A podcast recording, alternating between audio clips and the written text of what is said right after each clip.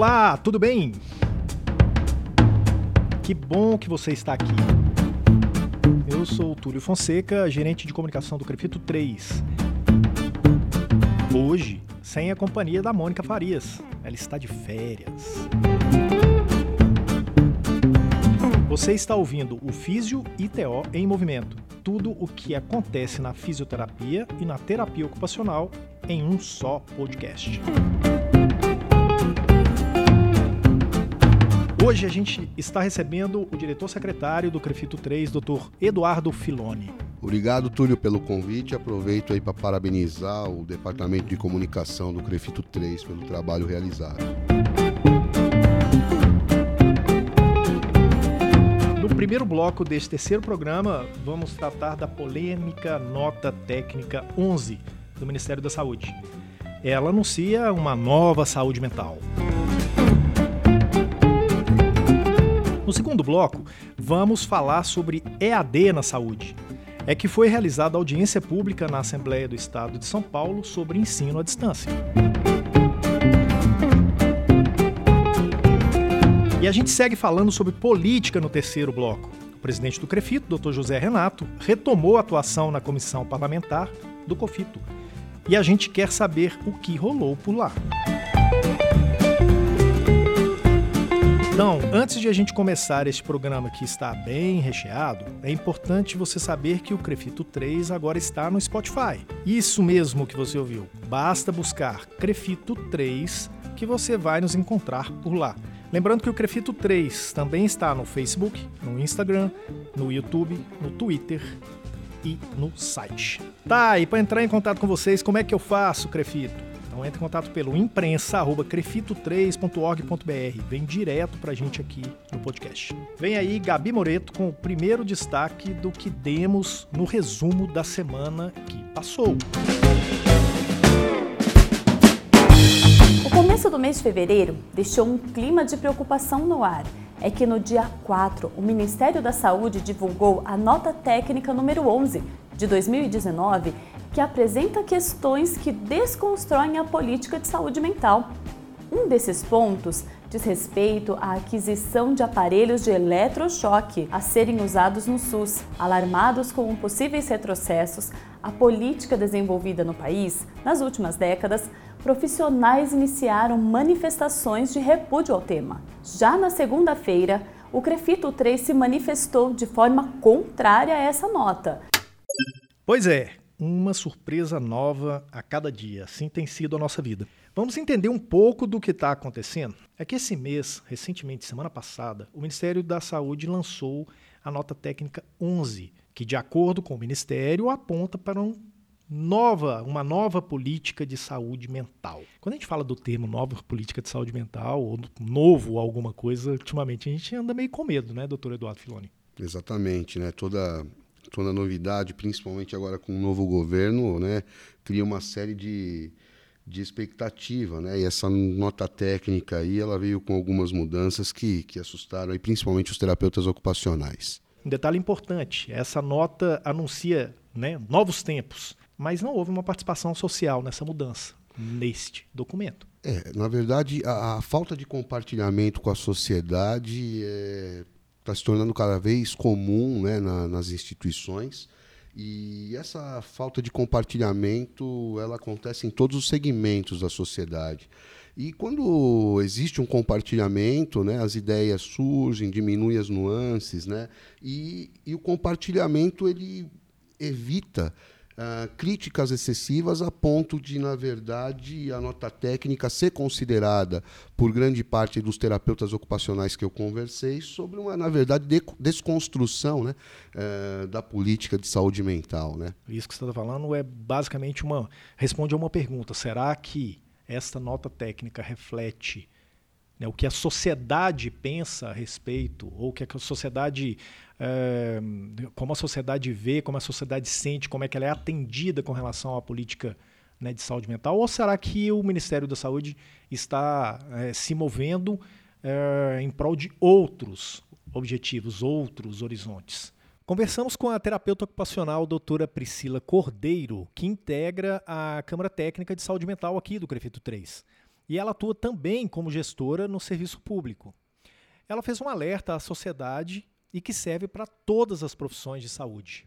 Primeiro é o, o, retorno aí do movimento do ato médico de um jeito bem importante, né? Acho que a, abertura para isso, de possibilidades para isso, porque ele vai trazendo muito que é, que o cuidado terapêutico não necessariamente vem em primeiro lugar, mas sim a medicalização. Falamos também com o Dr. Adriano Conrado, que é vice-presidente aqui do Crefito 3. E a pergunta que fizemos para ele foi simples: por que retirar o hospital psiquiátrico das RAPs? E a ideia é retirar hospitais psiquiátricos como serviço dentro da RAPS, da Rede de Atenção Psicossocial Brasileira. Por quê? Porque nós temos um arcabouço legal dando nota de que as boas práticas de saúde mental elas não passam por hospitais psiquiátricos, e sim por investimentos e planejamento acerca da saúde comunitária e práticas territoriais. Então, o fato de ter a nomenclatura hospital psiquiátrico presente na política nacional de saúde mental é um viés que deve ser corrigido. E isso, além do aspecto histórico, onde vemos a total ineficiência relatada ao longo de décadas, nós temos a oneração absurda da máquina pública, onde estudos mostram que quando nós investimos em prevenção e promoção, né, nas práticas comunitárias, territoriais, nós temos até 40% de economia na gestão sobre a saúde. A assinatura da petição é muito importante. Saiba mais no site do Crefito 3. É hora de mostrar o envolvimento da terapia ocupacional como um todo. E você vai saber por que agora. Perguntamos à doutora Priscila sobre quais seriam os resultados desse novo modelo proposto. A verdade é, não tem terapeutas ocupacionais dentro desses ambulatórios. Se a gente for considerar a história do nosso país, a tendência é investir mais em ambulatórios e diminuir o número de CAPs ou investimentos em CAPs. Logo, você diminui o investimento financeiro para o CAPs, diminui recursos humanos, e logo o terapeuta ocupacional vai sendo um dos primeiros a ser cortado ali. Isso já aconteceu recentemente em alguns municípios. Tivemos uma, um corte importante de terapeutas ocupacionais, diminuindo de uma proporção, vamos dizer assim, de 5 para 2, de 3 para 1 terapeutas ocupacionais na unidade. Então a gente já teve esse corte porque vai se entendendo que não é o profissional essencial nessa lógica de pensamento, claro. É, sendo que a gente que atua nesse espaço vai entendendo que ele é um profissional essencial para uma equipe, né? Quando a gente pensa na lógica da reabilitação psicossocial, que é trabalhar independência, autonomia, mobilidade de território, atividades da vida diária, instrumentais, assim por diante, você vai entendendo que o TO ele é essencial. E aí isso fica muito mais claro na prática, no dia a dia, que são os profissionais que, ao meu ver, mais se destacam na equipe, e não só porque eu sou TO, mas é a minha visão quanto gerente e quanto TO também, que já estive numa equipe. Aos poucos vamos entendendo um pouco mais da proposta, mas ainda conversamos com a doutora Jamile Albiero, que é terapeuta ocupacional e delegada do Crefito 3. Ela alerta para o retorno de um modelo hospitalocêntrico, bastante centrado na figura do médico e com estratégias terapêuticas mais voltadas à medicação e à abstinência pura e simples. Gente precisa tomar muito, a gente faz um entendimento, num certo momento da, da política de atenção a, a pessoas que fazem uso abusivo de álcool e drogas, de que você dizer que ele tem que ficar abstinente é muitas vezes uma falácia, porque ele não vai conseguir ficar abstinente. É, as recaídas fazem parte do tratamento, inclusive, a gente faz esse entendimento, e então a gente parte para essa proposta de redução de danos, né?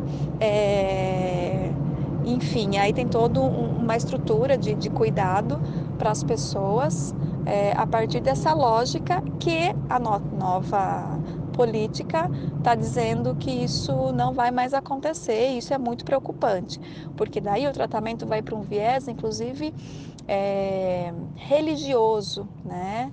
E que é o que é preconizado nas comunidades terapêuticas e aí com desdobramentos aí bem delicados. Veja bem, o que a gente ouviu até aqui é muito significativo. Esperamos que com essa primeira abordagem aqui no podcast você comece a desvendar o que realmente está por trás dessa nota técnica. Voltaremos a discutir esse tema mais vezes, isso é óbvio. Importante que você saiba que o Crefito 3 já envolveu a Frente Parlamentar em defesa da reforma psiquiátrica e da luta antimanicomial, através da deputada Érica Cocai, e solicitou também ao COFITO uma reunião de emergência com os terapeutas ocupacionais do sistema. Então, Para finalizar, se você quer assinar a petição, leia a matéria no site do Crefito 3 e acesse já o link. Encerramos o primeiro bloco. Vamos ouvir a segunda notícia que a Gabi vai nos trazer. Hoje voltamos a falar sobre o EAD na saúde. No dia 11, o Crefito 3 participou de uma audiência pública sobre educação à distância, convocada pelo deputado estadual Carlos Gianazzi. O evento discutiu questões sobre a modalidade de ensino e seus efeitos, bem como as consequências que pode trazer para alunos, professores e sociedade. Já estamos falando de novo em EAD na saúde. Para quem ainda não está muito inteirado do assunto, entidades ligadas à saúde, sejam conselhos, sejam fóruns, né, sejam uh, representativos em geral né, da saúde brasileira, estão ligados numa grande luta contra a graduação à distância nos cursos da saúde. Que tem se proposto graduação à distância, ensino né, para a área de saúde? Tem, tem, gente, tem. E eu vou falar uma coisa pior. Possivelmente 80% da população brasileira ainda não sabe disso. E talvez não seja tão, né, tão, tão assustador se a gente falar que talvez 40% dos profissionais de saúde no Brasil ainda não saibam disso. Cabe ressaltar que toda a regulação de cursos de graduação no nosso país ela é realizada pelo Ministério da Educação por meio de, de instrumentos, né? E todas as portarias, né? Elas são o Conselho Nacional, né? O Conselho Nacional de Educação, eles acabam estabelecendo essas portarias, né? Uh, o Conselho Nacional de Educação hoje, Túlio, ele tem ali envolvidos mantenedores né, de grandes instituições. Então, eu, eu vejo aí um conflito de interesse bastante caracterizado nessa situação. E a gente tem um histórico, né? Em 1997, o ministro era o Paulo Renato Souza, já falecido no governo Fernando Henrique, e ele, junto com a sua equipe, né, realizou uma abertura de cursos superiores no país e a desculpa era melhorar os indicadores. Né? 20 anos depois, 2017, o Conselho Nacional de, de Educação também homologa né, uma, uma portaria, enfim, fazendo uma abertura para o ensino à distância na área da saúde, principalmente, em todas as áreas, mas que impacta diretamente a área da saúde, por ser profissões assistenciais, que existem aí procedimentos técnicos que envolvem o ser humano, né? Então, a desculpa de novo, em 2017, foi o aumento dos indicadores. Então, é, a gente tem aqui um, um número é, para se considerar, né? um aumento de um, um, número de vagas absurdas, né? 135 mil vagas na fisioterapia, 1.200 vagas na terapia ocupacional. Sim. Então, mais de uma... 2 mil por cento de aumento Exatamente. em questão de dois anos. 2.268%, né? Uhum.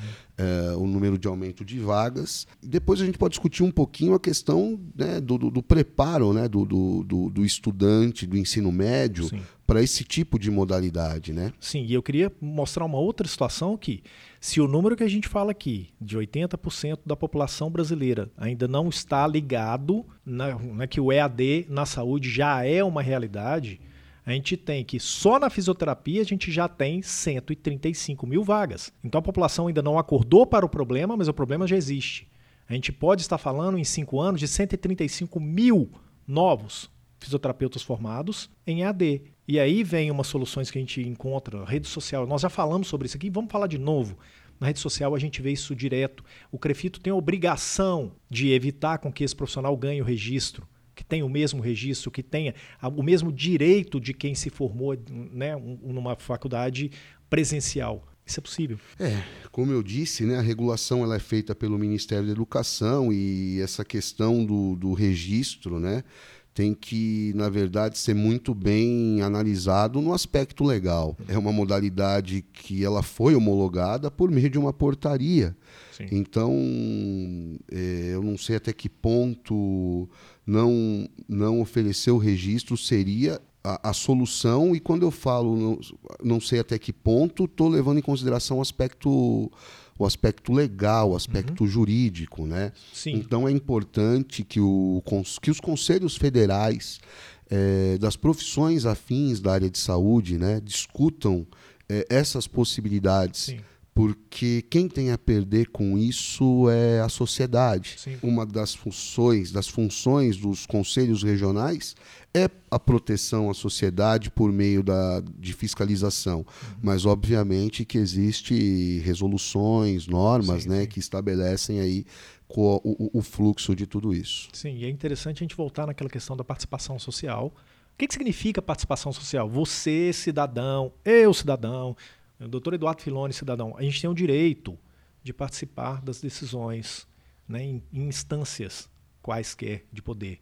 Essa é a história. Então, quando a gente entra com uma, né, uma, uma portaria dessa, ela não foi discutida na sociedade. Os conselhos não participaram dessas discussões, a não ser quanto isso já tinha acontecido. Então, a gente já está na luta. O Crefito 3 já está na luta há mais de dois anos com relação a isso. A gente tem batido, a gente tem buscado informação, a gente tem buscado parceiro, a gente tem tentado ampliar. Agora, o que grande parte dos profissionais não enxerga é o Ministério da Educação fez toda essa história, bolou toda essa política, desenvolveu e decidiu essa política. E as decisões aconteceram na calada da noite. Na, né? Exatamente. E aí quem ganha a culpa toda é o conselho, porque na verdade o Crefito teria que proibir isso. Então o profissional está batendo em porta errada. A gente está no mesmo lado, a mesma luta. E o profissional bate em porta errada por, às vezes, desinformação. E, na verdade, quem teria que se pronunciar sobre isso é o Ministério da Educação, que está quieto. A gente tem um parceiro hoje né, no, no, Ministério da Saúde, possivelmente o ministro é a favor né, da, de uma política mais restritiva com relação ao EAD na saúde, mas é um embate que vai acontecer dentro do governo. Novamente, o governo Temer também foi assim. Existe também uma ação né, no, do Fórum é, dos Conselhos Afins da área de saúde, o FICAFES, né, então eu, eu participo regularmente das reuniões. Esse, esse fórum tem grupos de trabalho na área de educação, de comunicação, de comunicação. na qual você participa. Né? Também tiveram reuniões com o jurídico e existem né, algumas ações principalmente junto a parlamentares, monções de repúdio para uma série de instâncias e traçar algumas estratégias para que essa situação ela se não for é, revertida que seja revista né de uma maneira que não não gere risco uhum. a, a, população, a população no futuro como eu comentei são profissões puramente assistenciais, Sim. aonde existe a necessidade de treinamento, demonstrações, né, estágios supervisionados é, e e não é não é aceitável no meu entendimento uma modalidade à distância sem nenhum tipo de planejamento que aconteceu do dia para a noite e como você disse muito bem sem a participação social. A gente vai pensar numa das estratégias a gente pode re revelar é, a realização de uma audiência pública que aconteceu na semana passada na, na Assembleia Legislativa do Estado de São Paulo né, a gente teve é, uma discussão com a comunidade, aberta à comunidade, né, na, na, tentativa de um dos deputados de trazer esse tema novamente. E aí o Crefito 3 estava lá. Né, mais uma dessas iniciativas que a gente procura participar. Não só o Crefito 3, como mais alguns conselhos de fiscalização profissional.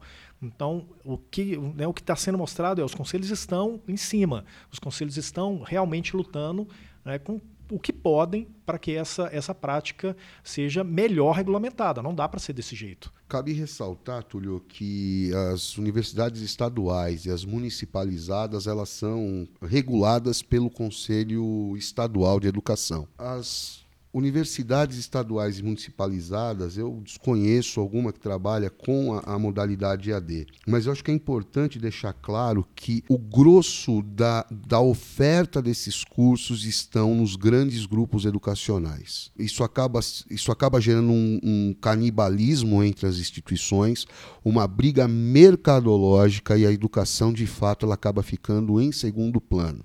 E isso é ruim o que o deputado Carlos Gianazzi, que foi o autor né, do, do da, da, requisição para realizar essa audiência pública, o que foi que ele falou nessa audiência pública? A educação à distância é complementar ao ensino presencial, mas está se tornando o principal método. Isso afeta muito a qualidade da educação oferecida ao aluno, pois estão massificando o processo por meio do EAD. Exatamente, essa, essa massificação ela fica bem nítida pelo número de vagas. A grande questão é que nós, brasileiros, desde pequenininhos, fomos a, ah, acostumados a assistir aula e a estudar para a prova. E, e, a gente não tem aquele hábito do estudo contínuo. Né? Eu estou na área de educação há 20 anos, agora em março eu completo 20 anos na área de, de, ensino superior, mais especificamente com a fisioterapia, e eu bato muito nessa tecla né, da, da, da do hábito do estudo para a construção da carreira. Então imagina indivíduos que é, foram doutrinados pelo um sistema educacional a assistir aula e estudar para a prova, né? É, ter uma formação na área da saúde 100% EAD. E eu vou além, não só na área da saúde, outras áreas também. É, então, a, a população, a, a, grande maioria da população, ela não está preparada para essa modalidade exatamente porque a base ela nos prepara de uma maneira que é, ela é apenas para passar de ano. Sim, Estudar sim. e passar de ano. Sim. E aí vem uma né, uma pergunta final sobre esse assunto que seria: como é que os profissionais podem ajudar nessa batalha contra o EAD na saúde? É, os profissionais, os conselhos profissionais, eles vêm fazendo um trabalho de conscientização da sociedade hum.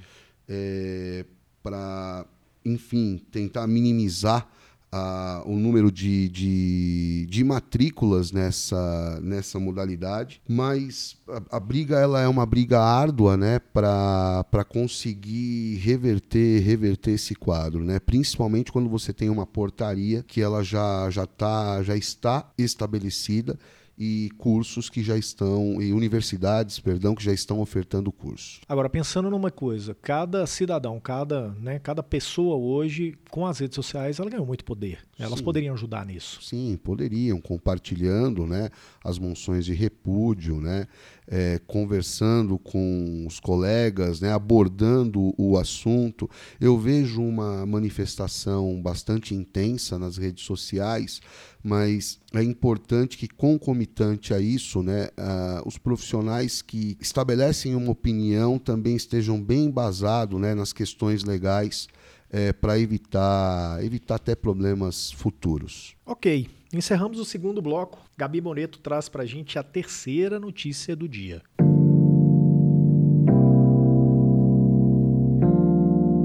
Esta semana, a Comissão de Assuntos Parlamentares do COFITO retomou os trabalhos. O federal aproveitou para fazer um balanço de 2018 e, com ele, você fica por dentro da nova composição da Câmara e do Senado. Neste ano, a CAP atuará para o desarquivamento de projetos importantes, além de defender as prerrogativas das profissões e apresentar novas sugestões de projetos aos parlamentares. Recomeça o acompanhamento da Comissão de Assuntos Parlamentares do COFITO. Mas o que, que faz essa comissão? A comissão parlamentar do COFITO né, tem a representação de alguns presidentes do, do sistema COFITO-CREFITO e são nomeados né, pelo, pelo presidente do Conselho Federal, doutor Roberto Matar Cepeda, e por meio de plantões eles visitam né, os gabinetes dos deputados, senadores, né, com o intuito de verificar os projetos leis que são de interesses dos profissionais, terapeutas Sim. ocupacionais e fisioterapeutas. Então essa Sim. é a base aí dessa função, dessa comissão num, num primeiro um primeiro momento. E a gente pensa numa coisa que é, ah, mas só isso faz essa comissão? Só para a gente ter uma noção, resgatando quem estava com a gente na semana passada ouviu isso, a gente tem na primeira semana da nova legislatura, a gente tem 527 novos projetos de lei. Cada projeto desse trata sobre uma coisa. Se a gente tem numa semana isso, se essa média continuar, nós vamos ter alguns milhões de projetos no final deste ano. Alguns deles, né, possivelmente uma grande parte, deles vão tratar sobre físio, vão tratar sobre TO, vão tratar sobre saúde pública. Então, é, entender aonde estão esses processos, esses projetos, é, é, qual é a ideia que a Câmara tem, a ideia que o Senado tem, a ideia que o governo tem, como é que isso vai caminhar, faz parte de um, processo, um processo bem, bem tenso de trabalho. O COFITO hoje é o terceiro conselho né, de fiscalização profissional que mantém uma CAP ativa. Toda semana a gente tem presidentes, vice-presidentes dentro da estrutura da CAP trabalhando em Brasília para descobrir, marcar em cima, estudar o que está acontecendo nesse processo. E o COFITO ainda mantém uma assessoria própria para isso. Exatamente. Né? A gente vai, vai ver quais são os resultados, porque eles, eles lidam com isso né, o tempo inteiro. Existe, às vezes, uma queixa né, em vários segmentos eh, relacionado a, a leis, resoluções que não são criadas ou modificadas, e um dos papéis aí da, da, da Comissão de Assuntos Parlamentares é exatamente isso que você comentou, Túlio, estudar o projeto, propor mudanças e adequações, procurar discutir tópicos do projeto que, que vão beneficiar os profissionais fisioterapeutas e terapeutas ocupacionais e com isso resgatar né, o protagonismo da profissão perante as autoridades né, e aqueles que escrevem, né, desenvolvem a, a, a, legislação no nosso país. Isso explicaria, então, a volta do CREFITO 3 né, ao, ao, trabalho no cenário nacional, tanto diretamente com o COFITO, quanto nas esferas de, de política eleitoral, realmente, no, no nacional, no, no, estadual, no municipal. Isso explicaria isso? O CREFITO 3, nesses últimos dois anos, ele vem se aproximando cada vez mais do sistema, participando de ações em conjunto com outros regionais, grupos de trabalho é, na área de, de educação, na área de saúde suplementar, participando do desenvolvimento de resoluções. Então, essa atuação uh, do, do CREFITO 3 com os outros regionais, com os outros CREFITOS do sistema, está sendo fundamental para a gestão atual e, obviamente, que em benefício né, dos profissionais do Estado de São Paulo. É interessante também a atuação de delegados junto aos conselhos municipais de saúde. É, delegados, representantes que estão nos conselhos municipais, no Conselho Estadual de Saúde, pautando é, itens importantes inerentes das nossas profissões. Sim, na semana passada a gente falou da, da força do Conselho Federal de Medicina. A gente fez algumas críticas ao Conselho, mas falamos também do reconhecimento que a gente tem que fazer da força que eles têm. Eles atuam muito bem nessas, nessas searas. Então a gente fala saúde, hoje a gente lembra muito médico. E esse trabalho que está sendo feito é um trabalho está sendo feito pelo Crefito 3 com relação a né, essa, essa reocupação de espaços que antes estavam né, perdidos, ela, ela entra muito nisso. É, o Crefito hoje, em Brasília, por exemplo, o Crefito hoje é reconhecido. O doutor José Renato, ele, aonde ele vai, fala, é o presidente do Crefito 3, lá de São Paulo.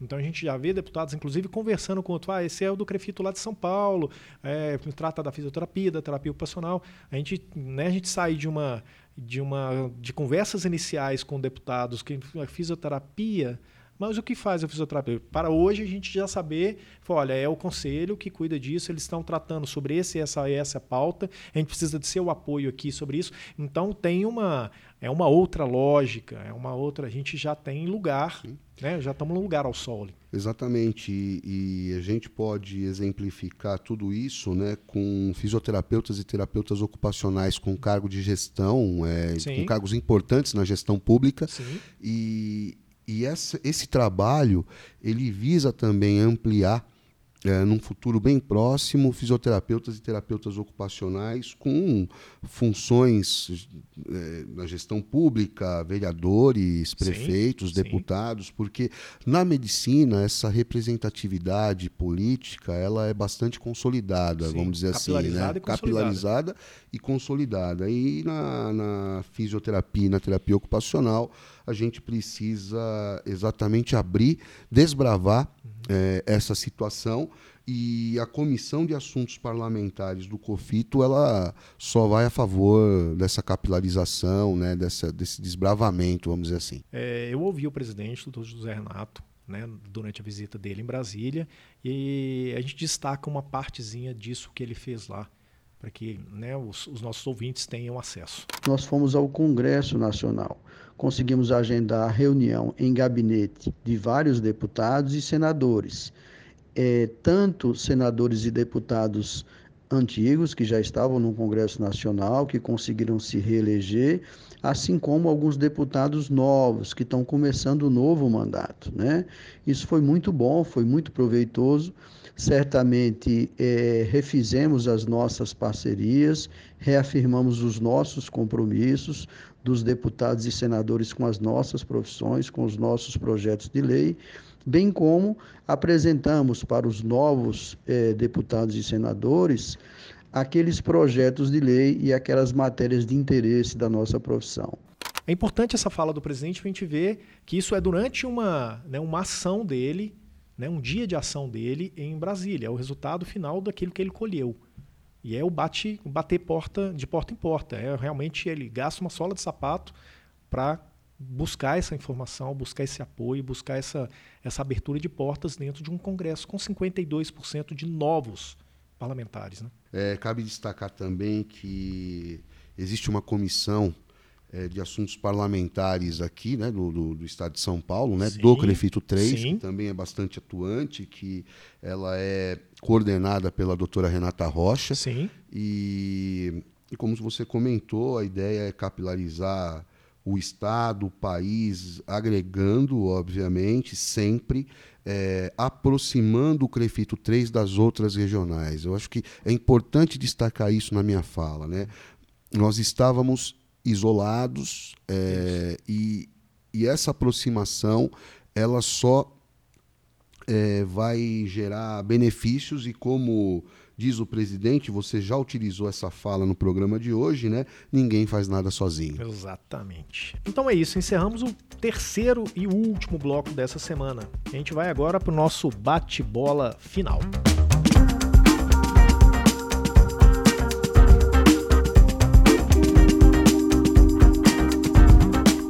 A ANS abre consulta pública para colher sugestões sobre o processo regulatório. Há muito problema, muito questionamento com relação a plano de saúde e o relacionamento deles com profissionais. Não é só fisio-TO não, gente. É com todos os profissionais de saúde. Tudo bem, a agência que regula tudo isso agora está querendo ouvir os profissionais. Ela vai ouvir todos os lados. Quanto mais profissionais responderem, melhor fica. Na terceira reunião plenária do ano, conselheiros julgam processos éticos. E o que, que você tem a ver com isso? Esses processos éticos, é, eles são analisados né, por, por meio de um rito processual e, e o julgamento ele pode levar a multa, suspensão do exercício profissional, cancelamento do registro é, e tudo isso é, estão relacionados às penalidades previstas, né, o Código de Ética das Profissões.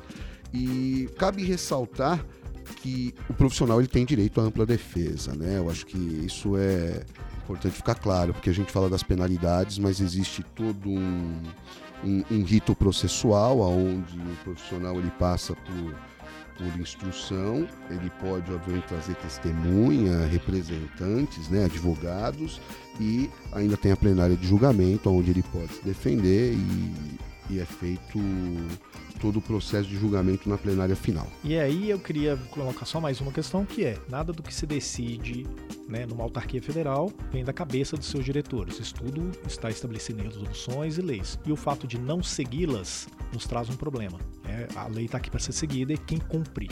Né, isso é justamente o conselho, é ele quem cobra isso em prol da sociedade de, um, de uma prestação de serviço bem feita. Sem dúvida nenhuma, Tulio. Quadro Você Sabia dessa semana, a gente ouviu é, um depoimento de 2015 do jornalista Ricardo Bochá, que infelizmente faleceu num grave acidente né, de helicóptero aqui em São Paulo. Deixa eu mandar aqui um abraço a todos os fisioterapeutas do Brasil todos e todas. Hoje é dia do fisioterapeuta e o Clailson Farias, do Rio de Janeiro, nos alertou para isso. Manda um abraço. Nós temos, é, temos já uma profissão consolidada há 46 anos que evolui permanentemente. A fisioterapia possui atualmente 14 especialidades. Sabia disso? Nossa, não, não sabia não. Hein? Eu já fui tratado várias vezes, eu né? Queria, mas não sabia, não. Eu queria ter um fisioterapeuta para chamar de meu, sabia? É, Vai chover oferta agora, é, depois dessa declaração belíssima. É, agora diz aqui 14, 14 é, especialidades e ainda são profissionais mal remunerados em sua grande maioria. Aí ele botou aqui as 14 especialidades: fisioterapia cardiovascular, dermatofuncional, esportiva, do trabalho, neurofuncional e vai por aí. Quase fiz fisioterapia, sabia? Hein? Quase fiz fisioterapia. Ah, é? É. E por que, que Pensei em fazer e tal, porque eu era atleta quando eu era adolescente. Ah, porque eu não, não levo jeito, Não. definitivamente não. Ainda bem que eu não fiz. Certo. Eu também quase fiz fisioterapia. Ah, sei. sei, sei. E levo jeito. É. Vamos Sete lá, um abraço, 40. um abraço então para os fisioterapeutas por seu dia, hein?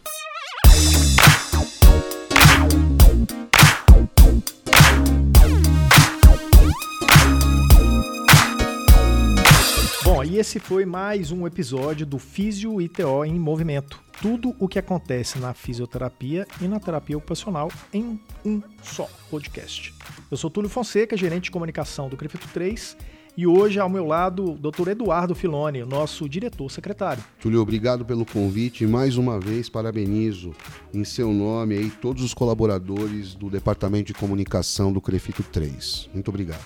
Ok, sintam-se cumprimentados a Gabi Moreto, que faz todas as apresentações do resumo da semana e que dão base pra gente nessa discussão. Também o Rodrigo Cavalheiro, que é editor do Crefito 3 e responsável por toda a produção de áudio.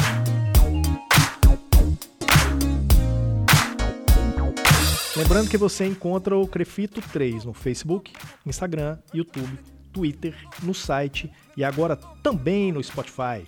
Basta digitar Crefito 3 nos campos de busca e você vai encontrar a gente lá. E quem quiser entrar em contato com a gente, basta enviar um e-mail para imprensa@crefito3.org.br. A gente agradece a todos os ouvintes e deseja a todos vocês uma ótima semana. Até o próximo programa.